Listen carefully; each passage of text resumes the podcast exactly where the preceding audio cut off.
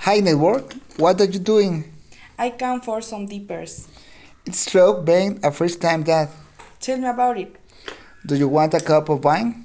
Yes, as a matter of fact, I want more than one.